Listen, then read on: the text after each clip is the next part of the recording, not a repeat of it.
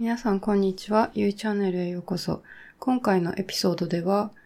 えー、またまた量子力学とスピリチュアルの共通点、その3について話をしていきたいと思います。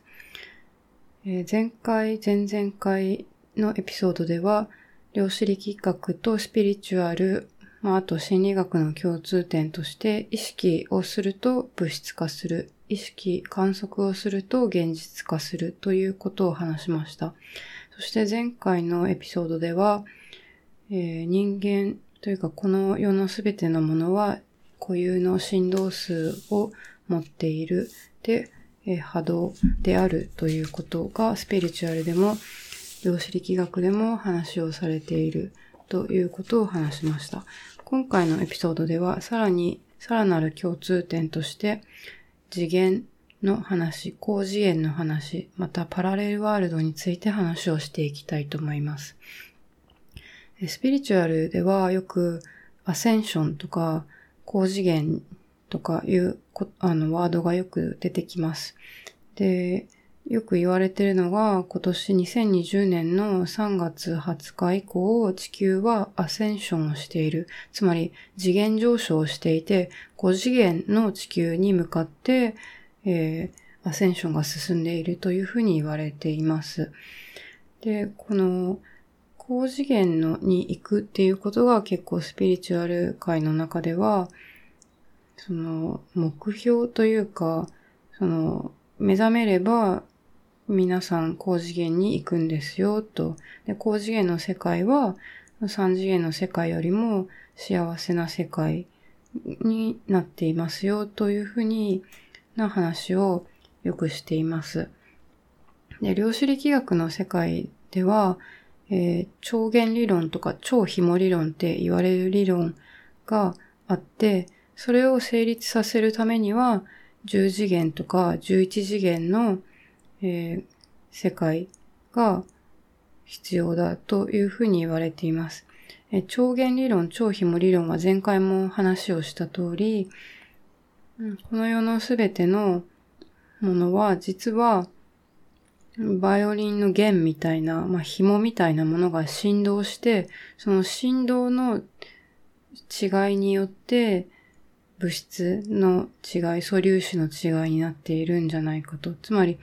バイオリンを弾いた時みたいに、バイオリンの弦は1個しかないのに、その弦の弾き方によって音色が変わると。この音の違いが、つまり素粒子の違い、物質の違いになってくると。で、要は結局、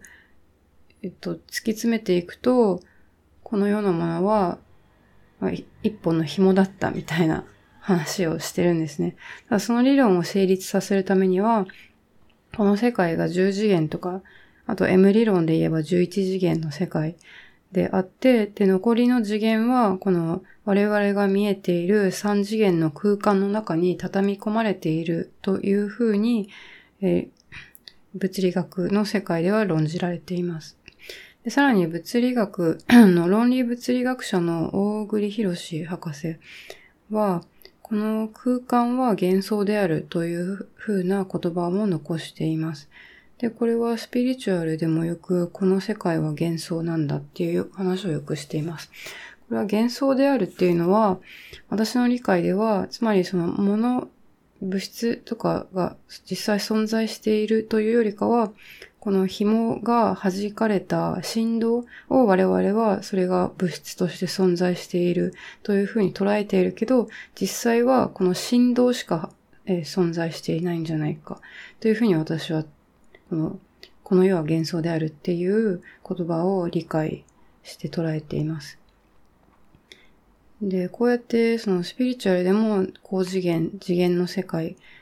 えー、多分5次元以上6次元、7次元、8次元とかたくさんあるっていうふうにも言われていて、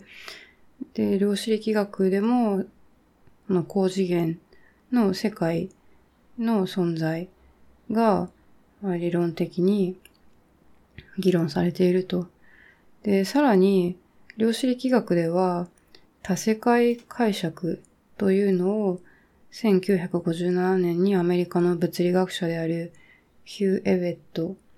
三世という方が唱えています。ヒュー・エベレットかな。で、これはスピリチュアルで言われるよ、あの、パラレルワールド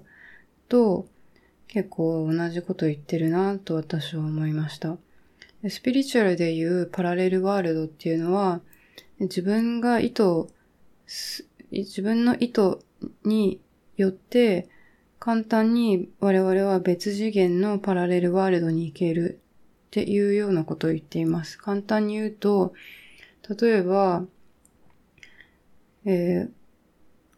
今日夕ご飯何を食べようかって考えます。で、その時点では、夕ご飯に、とんかつを食べている私、夕ご飯に、えー、うなぎを食べている私、夕ご飯にお寿司を食べている私、この三つのパラレルワールドが存在していると。で、実際に、じゃあお昼に、あ、お昼じゃない、夕飯にうなぎを食べようと思って、うなぎを実際に食べた瞬間に、その三つのパラレルワールドのうち、うなぎを食べている世界に自分は、行く、行ったっていうのが、スピリチュアルでいうパラレルワールドの概念だと私は思っています。で、量子力学、量子物理学の世界でも、もう、パラレルワールドとか、マルチバース、その宇宙が何個もあるんじゃないかとかいうことも大真面目に議論されているみたいです。で、さらに、この量子力学の世界では、量子もつれという現象を応用して、量子テレポーテーションができるというふうに唱えている人もいるみたいです。量子テレポーテーションっていうのは、要は、あれですね、どこでもドアですね。ドラえもんの。あの、行きたい場所にワープできるみたいなことが将来できるようになるんじゃないかというふうに言われているそうです。で、こういうふうに、量子力学とスピリチュアルの世界で、はたまた心理学とか、あとは宗教とかもですね、結構、あの、学んでいくと、みんな同じことを言っているなというふうに私は感じました。えっと、あの、量子力学でもこの空間は幻想であると言っていたり、スピリチュアルでもこの世は幻想であると言っていたり、まあさらに仏教でも色即税空、空即税式と言って、この世のすべてのものは空、空っぽであるというふうに言っていたりして、全然違う分野のものなのになぜか、うん、皆さん同じことを言っているな、面白いなというふうに思いました。でまだまだ私も量子力学の知識がと追いついてないんですけど、まあ、こうやって表面をさらっとさらうだけでも、なんか同じこと言っていて、まあでも、この、これらの分野はみんなその宇宙の真理を追求しようとしているわけであって、もし本当にこれらの学問とか分野が宇宙の真理を語っているのであれば、確かに、まあ、みんな同じことを言うのは当たり前だなというふうに思います。はい。じゃあ、今回はあの3回のエピソードにわたって、量子力学、スピリチュアル、まあ、その他宗教、心理学、脳科学など、まあ、同じことを言っているんじゃないかっていうことを話をしてきました。まず、あの、意識をすると物質化する、意識をすると現実化する、この、引き寄せの法則と二重スリット実験の共通点について話をしました。そして、えー、また、その人、人間は波動である、エネルギー体である、バイブレーションである、周波数であるっていう話がスピリチュアルと量子力学でも、えー、両方同じことを言っていること。そして今回は、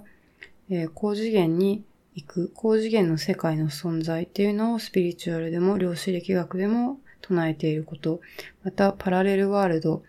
えー、多世界解釈、えマルチバース、いろんな宇宙が同時に並行して存在しているんじゃないかっていうことが量子力学とスピリチュアルの世界で両方言われていると。で、まあ、他にも共通点がもしある